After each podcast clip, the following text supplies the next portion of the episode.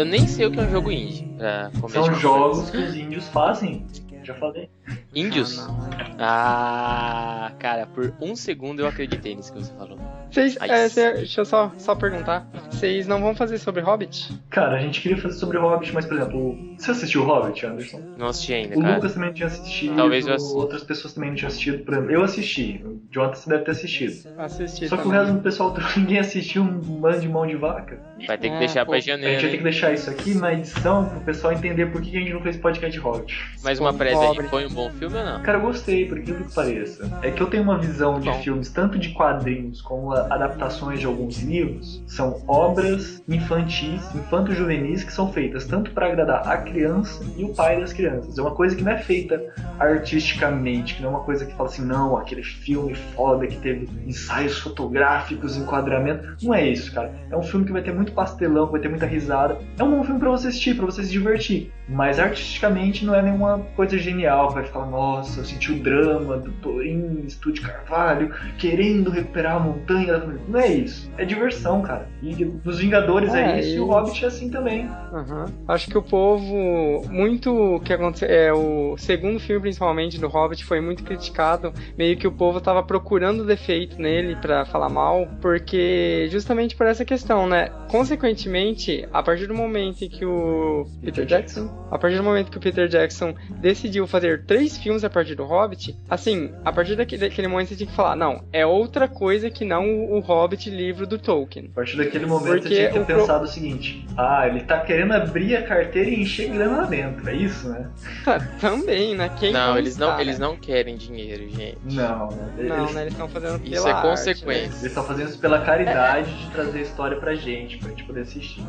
É, é que é engraçado quando a gente ca- acaba caindo nesse tipo, de, nesse tipo de papo, porque o povo meio que tenta crucificar essas pessoas, tal, os diretores e atores e, enfim, por continuações, obras baseadas, séries. Mas, sério, que tipo de produto de entretenimento de massa hoje em dia não é feito pra ganhar dinheiro?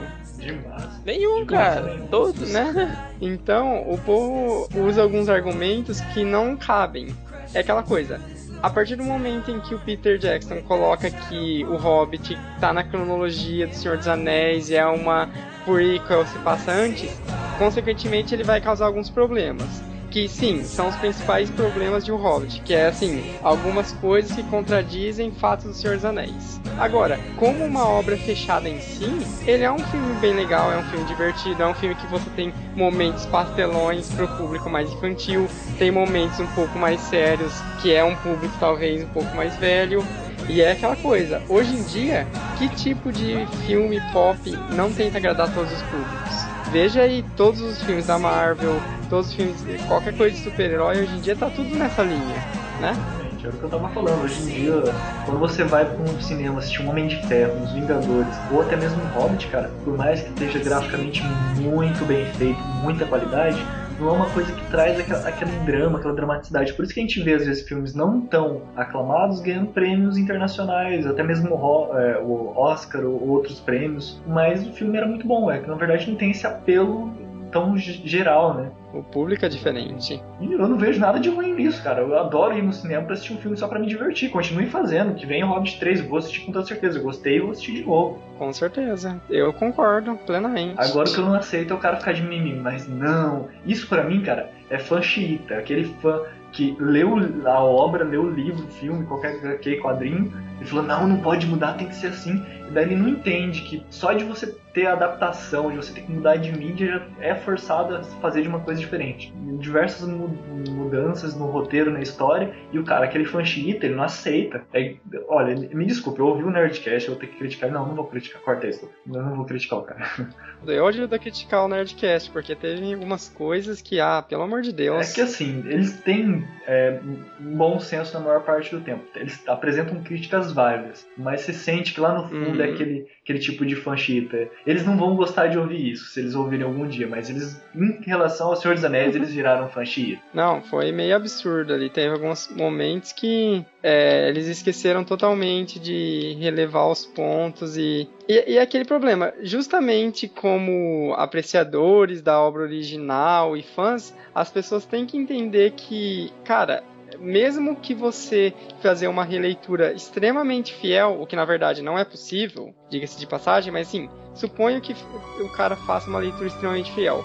Vai ser um filme ruim, porque o Hobbit por si só, tudo bem, é, o Tolkien é um escritor foda, tem suas mil e uma características bastante positivas, mas de todas as suas obras, O Hobbit é um, uma das menos assim, é, assim cara, tem ele alguma essa história pros filhos dele, cara. Você acha que ele tava preocupado então, alguma coisa? Depois ele tentou arrumar lá, reescreveu.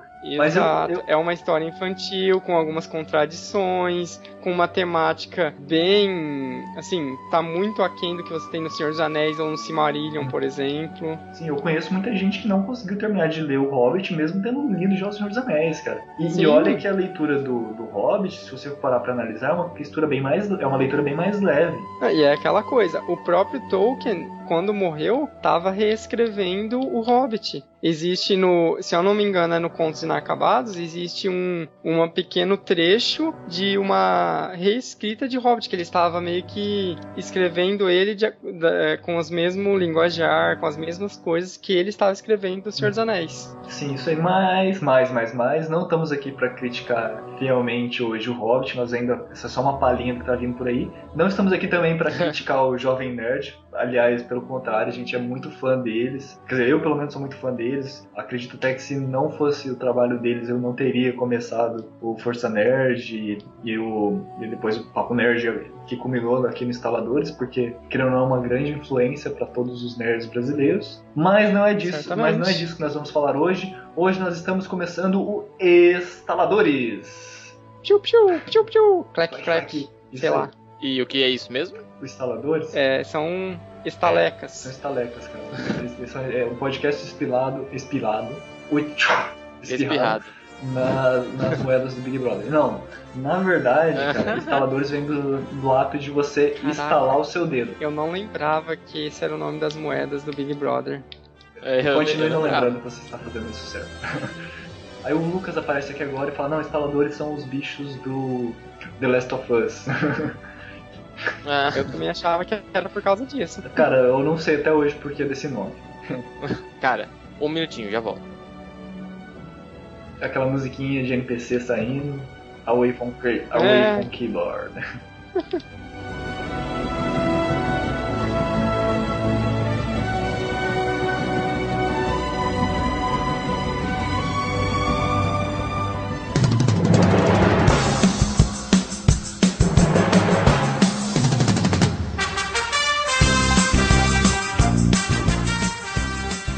isso aí, estamos começando o Instaladores. Eu sou o Felipe Bonomi, aqui comigo. Jonathan Carneiro. E Anderson Lima. é isso aí. Tô trazendo aqui pra.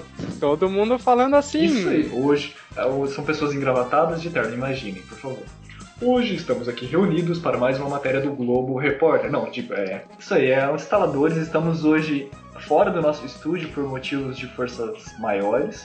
E hoje a gente vai ter uma conversa um pouquinho informal sobre tudo que aconteceu nesse ano de 2013, né? Mas eu vou começar aqui, então, que vamos falar do deste mundinho um pouco desconhecido, de que não é muito afamado e que jogadores de GTA V e Battlefield 4 mal conhecem. Mas para quem não sabe, jogos indies, os jogos independentes, são jogos relativamente pequenos que às vezes utilizam estilos de jogos é, velhos, jogos antigos, uma estilo gráfico ante- é, ultrapassado, mas de uma maneira bastante interessante, meio que renovando o gênero. Geralmente é feito por um estúdio pequeno ou por poucas pessoas, e tem jogos indies feitos por uma pessoa, duas, três, enfim. É interessante dos jogos indies comentar que muitas vezes você falou, às vezes pega jogos antigos e, e trazem de volta, as coisas assim. Muitas vezes, até que a gente comentou no, no, no no podcast sobre o VGX, às vezes eles reinventam como aquele jogo de luta, né? Que ele pega uma coisa e transforma em completamente oposto, né? Que, que isso é justamente Uhum, uma das coisas que eu mais certeza. admiro no, no- nos jogos indies,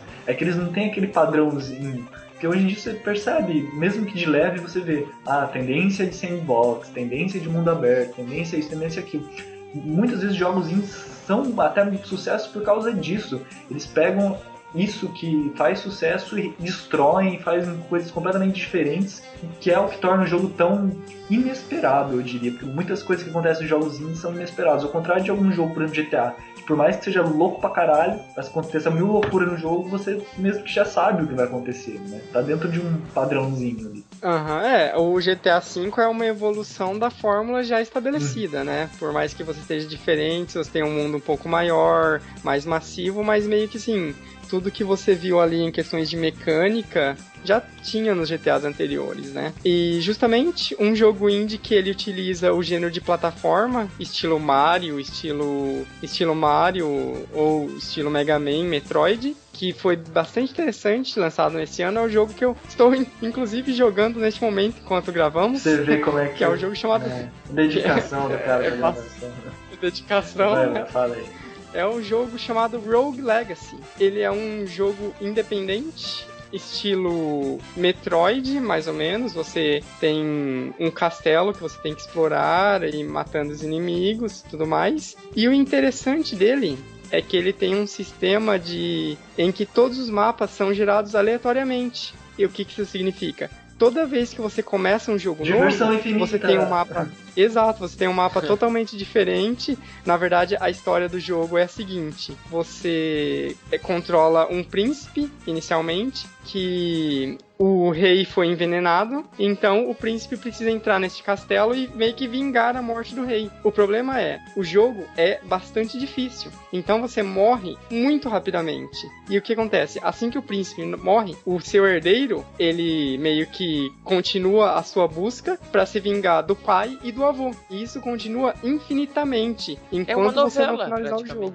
É basicamente uma novela é, mexicana, né? E ele é bem interessante justamente por esse tipo de coisa. Ele tem alguns elementos de, de RPG que você vai evoluindo seu personagem, ganhando habilidades, armaduras, e essas habilidades são passadas para seus descendentes. Inclusive, o jogo ele tem um senso de humor muito interessante, porque além de você passar suas habilidades para os seus descendentes, você também passa alguns algumas características de hereditárias. Por exemplo, você pode ter um descendente que é gay.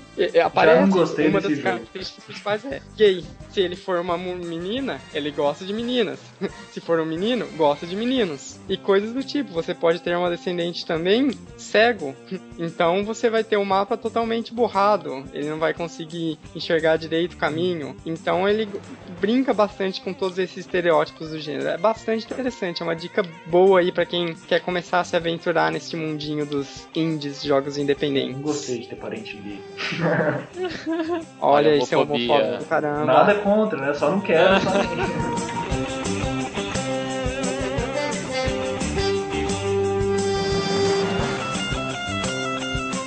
Tá, e Anderson, você que assiste bastante seriados, desses que lançaram, desses que ganharam mais destaque esse ano, o que, que você recomenda aí um dos seriados que eu mais gostei nesse ano foi o Hannibal, que estreou esse ano e foi renovado para a segunda temporada no próximo ano. Acho que vocês conhecem né, a história do Hannibal, que ele é um psiquiatra, mas na verdade ele também é um serial killer que mata e come é, as vale, pessoas. Vale lembrar para quem não conhece que o Hannibal vem dos filmes, né? Se alguém não, porventura não assistiu os filmes, é uma história que vem do cinema pro seriado, né? Pro mundo dos seriados. Exatamente. E no cinema foi feito pelo icônico o Anthony Hopkins. E foi sucesso, né? Os três filmes que teve. Na verdade, depois teve o, o, A Origem, né? Que não foi muito bom. Mas agora o seriado ele tá contando a história. É baseado, né? Nos, nos livros.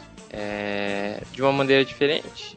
Uma outra visão mas também é um, seriado que mantém o foco, né? Do suspense, daquela coisa de você descobrir. Porque mesmo você sabendo que o carinha lá é o que mata, né? É, na verdade, parece que eles vão chegar na história dos filmes em algum ponto, Eu... né? Então eles vão refazer algumas histórias um pouco uhum. diferente, na verdade. Mas a gente tem o carinha lá, o Will, e feito por um, por um outro cara, que é o Hug Dance.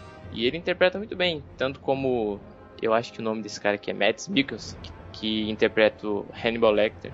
Eu acho que eles têm um elenco, a série, muito bom e realmente faz você querer assistir. E acabou com o, o Hannibal prendendo o Will, na verdade, inverteu os papéis ele fez o Will ser condenado dos, dos assassinatos E aí eu tô na espera pra segunda temporada, que acho que vai valer muito a pena. Interessante. E você que assistiu, você tem a impressão de que eles estão meio que alongando o filme desnecessariamente ou eles estão conseguindo introduzir bastante conteúdo e preencher lacunas da história do Hannibal, coisas do tipo? Como que tá sendo isso? Então, é que na verdade, eles estão no momento antes do filme, né? Antes do primeiro filme, que foi o, o Dragão Vermelho. Então eles nem chegaram nessa história. Então eles estão começando agora a mo mostrar a personalidade dele, mostrar algumas coisas do passado. Eu acho que eles não estão alongando, acho que tem muita coisa para contar ainda. Também eles estão focando bastante no Will, tudo que ele passa, a ele é um cara, ele é, ele consegue reconstruir as cenas do crime, e eles estão construindo toda a história dele de uma maneira bem interessante. Então o foco não é só o Hannibal, mas é também o Will. E eu acho que isso que tá sendo mais interessante, você vê a, a evolução dos personagens, né?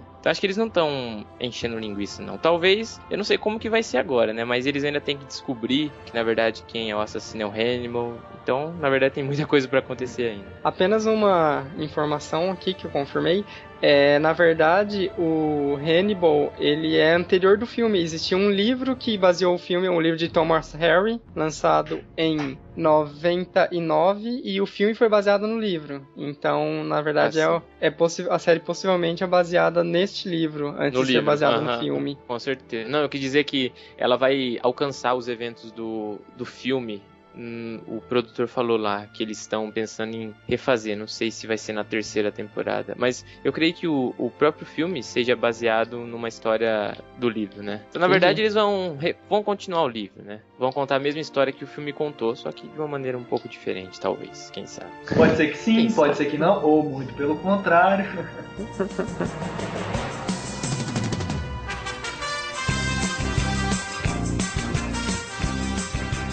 uma sugestão, uma dica, né? Nós daremos já um podcast sobre dicas. Por incrível que pareça, ou incrível que parível, eu vou fazer uma indicação de jogo indie. Que orgulho, talvez. Um joguinho um pouquinho desconhecido. Ele foi lançado. Tem índio? Não, ele tem lutadores mexicanos. Ele, ah. Você sabe qual é? Guacamele? Exatamente. Eu joguei ele recentemente, essa semana. Ele foi lançado para PlayStation 3, PlayStation Vita e Microsoft Windows. Eu não sei se ele era indie, ele é indie? Ele é um jogo indie. Ele foi lançado inicialmente apenas para o Play 3 e o PS Vita. E daí neste ano que ele teve um port lançado também para o PC. Então, esse jogo eu joguei semana passada. Você jogou, John? Eu, eu não joguei ainda, mas eu já vi ele ouvi bastante falar. É, semana passada, acho que foi quinta retrasada, e a gente uhum. fechou o jogo em 6 horas, a gente pegou uma tarde lá para jogar. E cara, o jogo é, é, muito bom, ele é de luta, ele tem um, uma questão tipo, de você explorar todo o mapa e fechar o jogo, você ter que continuar jogando também. Ele basicamente uhum. é sobre lutadores mexicanos, ele conta com toda a mitologia mexicana, Dia de los Muertos, coisas assim. O personagem principal é o Juan Aquagate e o personagem vilão principal é o cara que derrubou o, o diabo é o Carlos Calaca, um, que ele é tipo um, um toureiro. E, cara, toda a história vai brincando com a mitologia mexicana, né? Com mitologia não, né? Com, com as tradições mexicanas, né? Desde o... Mitologia, mitologia mexicana, tá? É algo que eu nunca ouvi na minha vida, cara. mas cara. toda a cultura mexicana, ele brinca muito com a cultura mexicana, com os estereótipos mexicanos. E eu, particularmente, rio muito jogando. Eu, eu gosto de fazer as coisas para me divertir. E o Guacamole foi um jogo que nossa, enquanto foram seis horas de muita risada, principalmente quando a gente pegava para ler o que a gente jogou em espanhol, obviamente, quando é mais graça, a gente ficava lendo em espanhol. mas o que é tica bonita? Ah. Enfim, é, é um jogo que eu gostei muito de jogar. Não tem nada de inovador, nada. Mas, cara, traz um cenário 2D, exploração, você tem que pular para um lugar para o outro e combinar seus poderes para derrotar os inimigos. Muito bom. E essa fica a minha dica, foi desse jogo que, se eu não me engano, foi lançado em 2012, final de 2012, mas que só esse ano foi lançado oficial, oficialmente para as plataformas de PlayStation 3. Como que é o nome? Guacamele. Guacamele. Ah, tá, o Akamele. Isso aí, Guacamele. Primeira vez que eu ouvi o nome desse jogo, eu achei que ele tava falando de guacamole. É, é, que a brincadeira é justamente isso, né? É guacamole, mas aí ele coloca um milê, é. que é, é. milê em inglês é refere-se aos golpes físicos. Exatamente. Golpe mano a mano, que é muito essa coisa da, da luta livre, né? Essas coisas que é uma coisa forte da cultura mexicana. El Toro Fuerte? Basicamente, ele tem muito disso. O personagem principal me lembrou vagamente aquele lutador mexicano que tem nas aventuras de Jack Chan, desenho animado. Era daí que eu lembrei do El Toro Fuerte. Exatamente, eu, eu lembrei dele na hora que eu vi o jogo também. Mas já que a gente tá falando de jogos indies novamente, Jonathan, mais algum? Opa, tem mais aí. Outro jogo que é bastante interessante, indie, porque é aquela coisa, né? Eu comentei que os jogos indie fazem muito bem de pegar um gênero velho e renovar, trazendo coisas novas. E mas eles também fazem uma coisa que é, é criar coisas novas do nada, entre aspas, assim, mas tipo do pegar o que ele já aprendeu e criar uma coisa nova. E um jogo que faz isso muito bem é o jogo Gone Home, que nós inclusive estamos falando um pouquinho dele sobre o cast da VGX, porque ele concorreu com o melhor jogo do melhor jogo indie lá na VGX, melhor jogo de PC também. E o Gone Home, ele é um jogo curto, você termina ele em duas horas e meia, três horas, mas ele é um é aquela ele é aquele tipo de jogo que é até difícil você chamar ele de jogo. Muita gente chama ele de uma experiência. Porque o que, que ele faz de tão diferente? Você volta, você controla uma garota que vive nos anos 90 é o mundo normal, não tem zumbis, não tem nada de fantasia, coisas que você vê comumente nos jogos. E você chega em casa de uma viagem e você encontra uma ligação da tua irmã dizendo que, que não é para procurar ela, que tá tudo bem, que ela não precisa se preocupar. Você entra em casa, tá tudo escuro, não tem aparentemente não tem ninguém, e você simplesmente começa a vasculhar as coisas da casa para descobrir pistas e desvendar essa história sobre o que está acontecendo. E é aquela coisa que você desvenda uma história muito tocante é uma história muito diferente de tudo que você tem nos videogames, muito bonita, muito bela, ganhou muitos prêmios, inclusive de melhor narrativa deste ano, em vários sites aí de, de video, sobre videogames. E é, é, aquela coisa, é uma experiência assim que é até difícil de eu ficar comentando aqui, porque muita coisa que eu comento eu posso acabar estragando o jogo, mas vale a pena. Quem tiver vontade de ir atrás de uma coisa diferente, uma história bastante humana, bastante pessoal e intimista, de certa maneira. Principalmente assim, porque ele faz tudo de diferente do que você tem em tudo quanto é jogo. É bem mas legal. e o final? O final vale a pena? é, é, não só o final, mas o caminhar até chegar lá vale tudo muito a pena. Mas é isso aí, vá para casa e compre esse jogo. Piada, Piada pronta, pronta, né?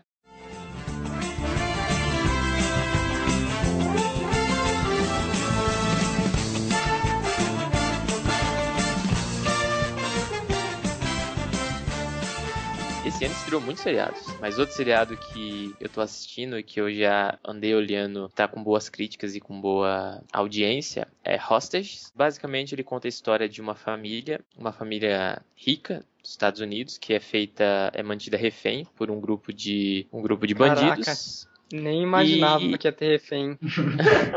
pois é. Ah, vá, né? E eles, eles obrigam a, a, a, a mulher da, da família, né? A esposa, ela é médica, ela é uma médica muito boa, muito conhecida, e ela vai operar o presidente dos Estados Unidos. E o que ela tem que fazer ela tem que matar o presidente dos Estados Unidos durante a operação, senão eles vão matar toda a família dela. E aí, é, no primeiro episódio, ela já vai para a operação. Né? Daí, ela faz um esquema para ganhar mais tempo e aí a história começa a se desenvolver. E aí a gente vai conhecendo os personagens. Confesso que chegou uma parte que começou a ficar muito chato porque tinha umas coisas assim que não, não dava para você acreditar. Porque pensa, eles estão mantendo a família, uma família, há uma semana na casa deles. Daí eles colocam chip, pá, né? E tem algumas, algumas algumas coisas que, que você não consegue engolir. Que você fala, cara, se eles quisessem fugir, eles fugiam, né? Mas daí a história vai tomando outro rumo, vai entrando novos personagens e no final a coisa inverte. Então hoje tá muito bom. E eu acho que é uma série que, ela, se não me engano, não sei se ela já foi renovada, mas eu acho que ela tem bastante futuro. Mas se não tomar cuidado, pode acabar, pode acabar que nem Prison Break. Se não conseguir tentar inovar e acabar zicando tudo no final. Mas no momento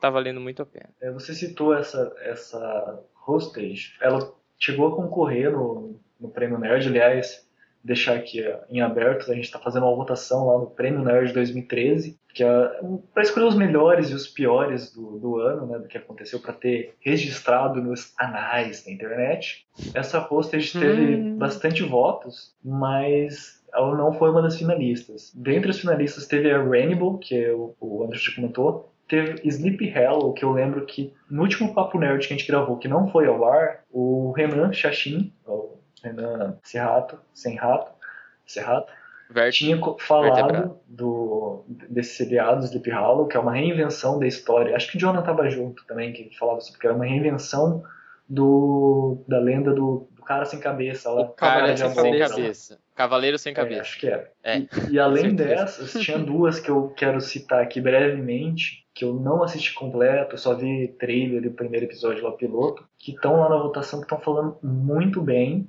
que é Almost Human e The Blacklist. Vocês chegaram a conhecer alguma coisa delas? Eu vi Não. o trailer da Almost Humans e eu quero assistir porque realmente eu tô ouvindo falar muito bem dela, mas eu ainda não, não comecei a assistir. E você também esqueceu de falar da Agents of Shield. É, mas essa já tá no, na hype, né? Tá na hype, todo ah, mundo é, comenta. Tem sido criticada negativamente até, né? Sim, é, bom, enfim. Não, não, já que, já que você citou, já que você quer falar, eu praticamente, assim, é um seriado bom, esperava muito mais. Não, não chega então, a ser eu tô exatamente ruim. como você, cara. Eu tô, eu tô achando muito, muito, muito fraquinho. Não, chega a ser ruim. É bom, só que também não motiva você a assistir os episódios novos. Exatamente. Faz, acho que faz uns 5 que, é, que tá desde faltando pra Desde o episódio que faz ligação com, com, o filme do Thor, eu não assisti mais. São dois episódios ali. É, nem que, eu. Assim, é, é legal, mas você assiste uma vez e pronto, né? Tipo, ah, o que será que vai acontecer? Diferente de outros. Tem aquela empolgação. Tem, tem, é, é que assim, ela é casos da semana. Tem outros seriados, por exemplo, Hawaii Five-O, ou até mesmo Supernatural, que são, são seriados que têm o casinho da semana, mas eles têm uma trama maior que às vezes deixam você com vontade de assistir pô, quero assistir porque eu quero saber o que aconteceu com até aquele meu amigo, né? Você considera um amigo. Você quer conhecer, saber o que está acontecendo com a pessoa. Já o Agents of Shield ela se tornou uma série muito impessoal. Você não, eu não senti conexão com os é, personagens. Eu não tenho vontade de falar assim, não, o que será que vai acontecer essa semana com eles? Comigo não acontece. Eu não, eu não curto muito série de casos de semana. Sei lá, não, não vai. Eu muito. também não sou muito fã, mas tem alguns. Prefiro os que ele mata em todos os principais, tipo Game of Thrones.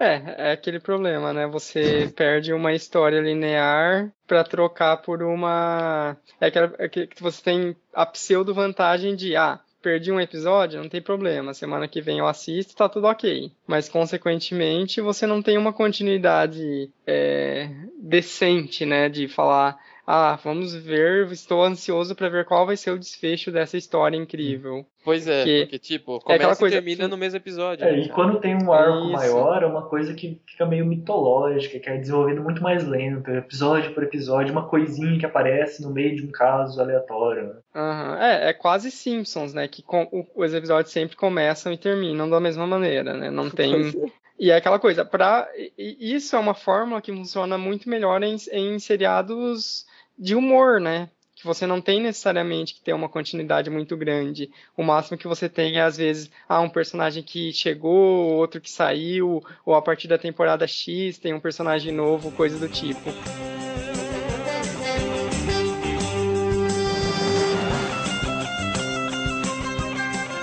de Carrie a estreia no cinema. Hum, esperava mais, cara. Confesso que esperava bem mais. Eu não assisti os outros dois, né? O, o primeiro lá que foi o mais aclamado e tal. Eu comprei uhum. o livro, eu li o livro. Nem o livro, assim, eu achei. Eu leio muito, eu tenho muitos livros aqui, mas eu também esperava mais do livro. Mas eu achei que foi um filme mediano. É um filme uhum. para você ir, não dá medo, você não fica com aquela apreensão. Você sabe como vai acabar, porque no trailer, né, eles já mostram o que vai acontecer, então mesmo que você não li, você já, você já sabe o que vai acontecer. Então, é assim, mediano, não tem nada demais. Uhum, entendi, eu tava curioso para ver como que ia sair o Carrie, porque primeiro que eu gosto bastante do Stephen King, que é o cara que escreveu o livro Carrie, a Estranha, e, e além disso, ele teve uma campanha de marketing muito boa. Não sei se vocês viram, mas ah, eles fizeram. Vezes, eles fizeram um. Um ARG, né? Um, um trailer falso. Eles prepararam um café várias é, pessoas, vários atores tal, e eles montaram toda um, todo um esquema de que uma menina ela ia ficar brava com uma pessoa e ela ia gritar e ia acontecer várias coisas meio poltergeist dentro do café, simulando as coisas que a Carrie faria no cinema. E foi assim muito bem feita esse esse, esse vídeo, inclusive, meio que viralizou naquela semana, teve quintilhões de visualizações no YouTube. Mas, pelo jeito, pelo que está falando aí, o, o filme acabou perdendo, se perdendo no meio do caminho. É que tem aquela coisa também que o livro Carrie em si, apesar de ser interessante e tal, ele é simples. Ele é uma história bastante compacta, bastante curta e rápida, e ele meio que começa e acaba sem grandes grandes ápices. É, talvez de... por causa da maneira. Você leu o livro? Eu li o livro. Uhum. Talvez pela maneira como ele é contado, né, a, a, através de relatos, você acaba não tendo aquela, aquela coisa, Sim. não tem aquele é, clímax, o... né? Uhum, é, é, porque o livro tem até esse ponto interessante, que ele é contado em uma forma epistolar. Isso é, você tem momentos que são é uma narração, momentos em que são cartas das personagens, outros momentos são livros, entrevistas, é, até é, documentos da polícia que se envolveram no caso. Então, ele tem vários documentos a respeito do caso é, sobre o qual fala o enredo, né? Uhum. E justamente por causa disso, você tem vários flashbacks e flash forwards. É uma história que está indo para o futuro e voltando e indo, então ela acaba meio que se desconstruindo para criar aquela aquele impacto final, né? Ó, o Lost aí, flash forwards, flashbacks. Mas com um final melhor, diga-se de passagem. É, não, ele, ele começa e termina a história, pelo menos isso. Ah, agora eu achei que foi uma boa adaptação né, do livro porque aqueles fãs fervorosos vão odiar algumas mudanças, como sempre, mas eu achei que, como adaptação, funcionou bem. Funcionou bem a transposição da, da história, né, do livro para o cinema. Mas acabou sendo um filme mediano, um filme simples. Não foi um. Foi menos do que eu esperava, vamos dizer assim.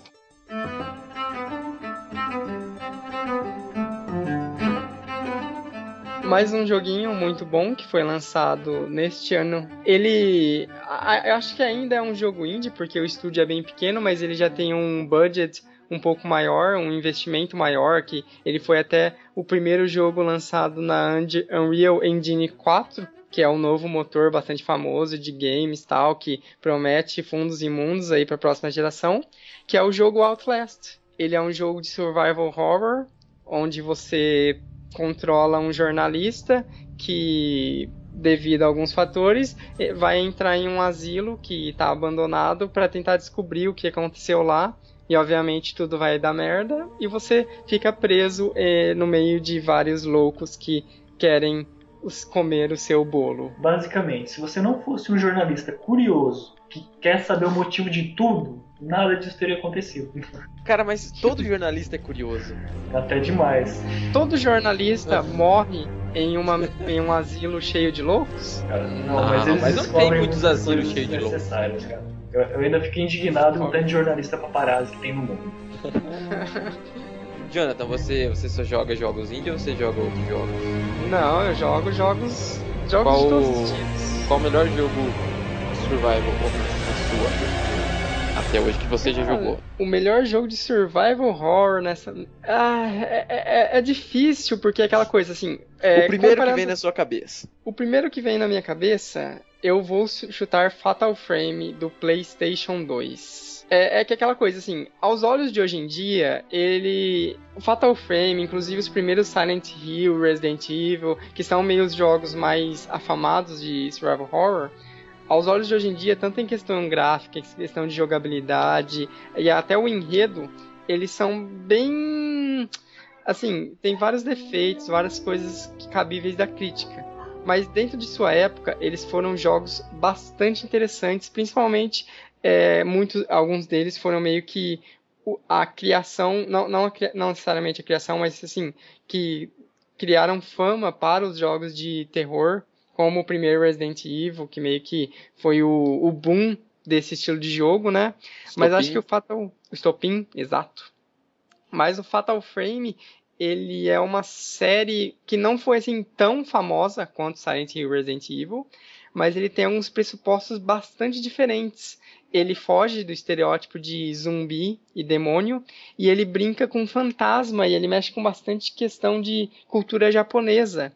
Então, o estilo dos fantasmas ele é bastante característico, é uma, um estilo artístico bastante nipônico e ele tem um, alguns pressupostos bastante interessantes. Você controla é, uma personagem feminina que tem que salvar a sua irmã e a mecânica principal é que você é, consegue aprisionar as, as, os fantasmas, os espíritos, por meio de sua câmera. É uma coisa até que tem, existe um, um mito do um mito semelhante no Japão e isso veio de lá, que é que você bateu uma foto e você consegue aprisionar o espírito dentro da sua, da sua foto. Na verdade, mecanicamente funciona como se fosse um tiro, né? Você está dando disparos, mas isso funciona de uma maneira interessante para uma justificativa dentro do jogo, né? E ele é, ele é bastante assustador mesmo. Você tem algum, alguns momentos assim, tipo, é, porque a ideia é que para você tirar, dar mais dano, dano nos inimigos, você tem que esperar ele se aproximar e tirar foto bem de perto. Então, justamente devido ao fato de os inimigos é, se moverem de maneiras que você não consegue predizer direito. Você tem coisas do tipo de um personagem que você está na mira, você está olhando, ele está vindo bem devagar, e daí do nada ele dá um pulo e aparece na tua frente, te assustando e fazendo você gritar feito uma menininha e coisas do tipo. Então ele, em sua época eu achei ele muito legal. É, eu não, eu não cheguei a jogar, mas eu lembro dos trailers que eu vi, era muito legal mesmo. uhum. E o Outlast, ele ele meio que aprende bastante com o Amnesia, que foi um jogo de terror também indie famoso aí do, do ano passado, ano retrasado, que ele é aquela coisa, você controla um personagem que não tem maneiras de se defender. Você não tem nenhuma arma para atirar nas pessoas, nada do tipo. Então, a sua sensação de impotência perante aquele ambiente hostil é muito maior, porque o esquema é que então você tem que correr é a sua única chance é correr, se esconder e fugir dos inimigos. Então isso contribui bastante para esse clima de medo de terror. É um jogo bem legal para quem gosta do gênero. Inclusive para quem gosta de filmes de terror e não gosta muito de videogames, é uma dica interessante dar uma chance para os jogos, porque geralmente a, a, imersão propiciada pelo fato de você controlar o personagem no videogame, ele contribui bastante para você criar esse clima de terror e tudo mais. É uma boa pedida. Então tá, pessoal, esse foi um podcast especial, uma retrospectiva, conversa, bate-papo sobre o que melhor aconteceu aqui em 2003 no mundo indie, no mundo dos seriados, e até um pouquinho antes de 2003 que a gente acabou se perdendo em outras coisas, referências inclusive. Pedimos desculpa porque o Lucas não pôde estar aqui essa semana, semana passada o Jimmy Mellos ia por alguns problemas, essa semana foi o Lucas que teve ali uns, uns probleminhas retais ali, teve que tomar uns laxantes, então ele não pode sair do trono. É muito amor, né? Agradecer a participação do Anderson Lima e do Jonathan Carneiro mais uma vez aqui nos instaladores. Opa, estamos aí. Sempre um prazer. Essa semana não vamos ter a le... não tivemos né, a leitura de e-mails porque eu não, não quis pesquisar, estava com preguiça, vou confessar. Se você quiser mandar um e-mail, nós vamos ler Uau. algum programa, algum dia, instaladores@gmail.com. Você pode acessar e ouvir o nosso podcast pelo site forçanerd.com/instaladores e nossa, curta a nossa página no Facebook, pode seguir o nosso Twitter também. Como esse episódio vai sair no dia de Natal, Feliz Natal a todos. Aê, Feliz Natal! Feliz Como Natal! Ba... Ho, ho, ho, ho. Aquela piada clássica, boa comida de peru. Nossa. Ah, é, é, bom que a gente acabou, tava tarde, meu. Tá sendo piada muito. Isso é coisa do Jean, tá lá, cara. Pô, alguém tem que substituir ele, né? Tá certo. O Jean tivesse aqui tinha sido umas 15 mesmo. Certeza, cara. Galera, valeu, eu tô partindo nessa que amanhã, se... daqui a pouquinho eu tô pulando, beleza? Beleza. Beleza. A gente fala, um abraço a todos. Um abraço, gente. Até mais. Até mais, tchau.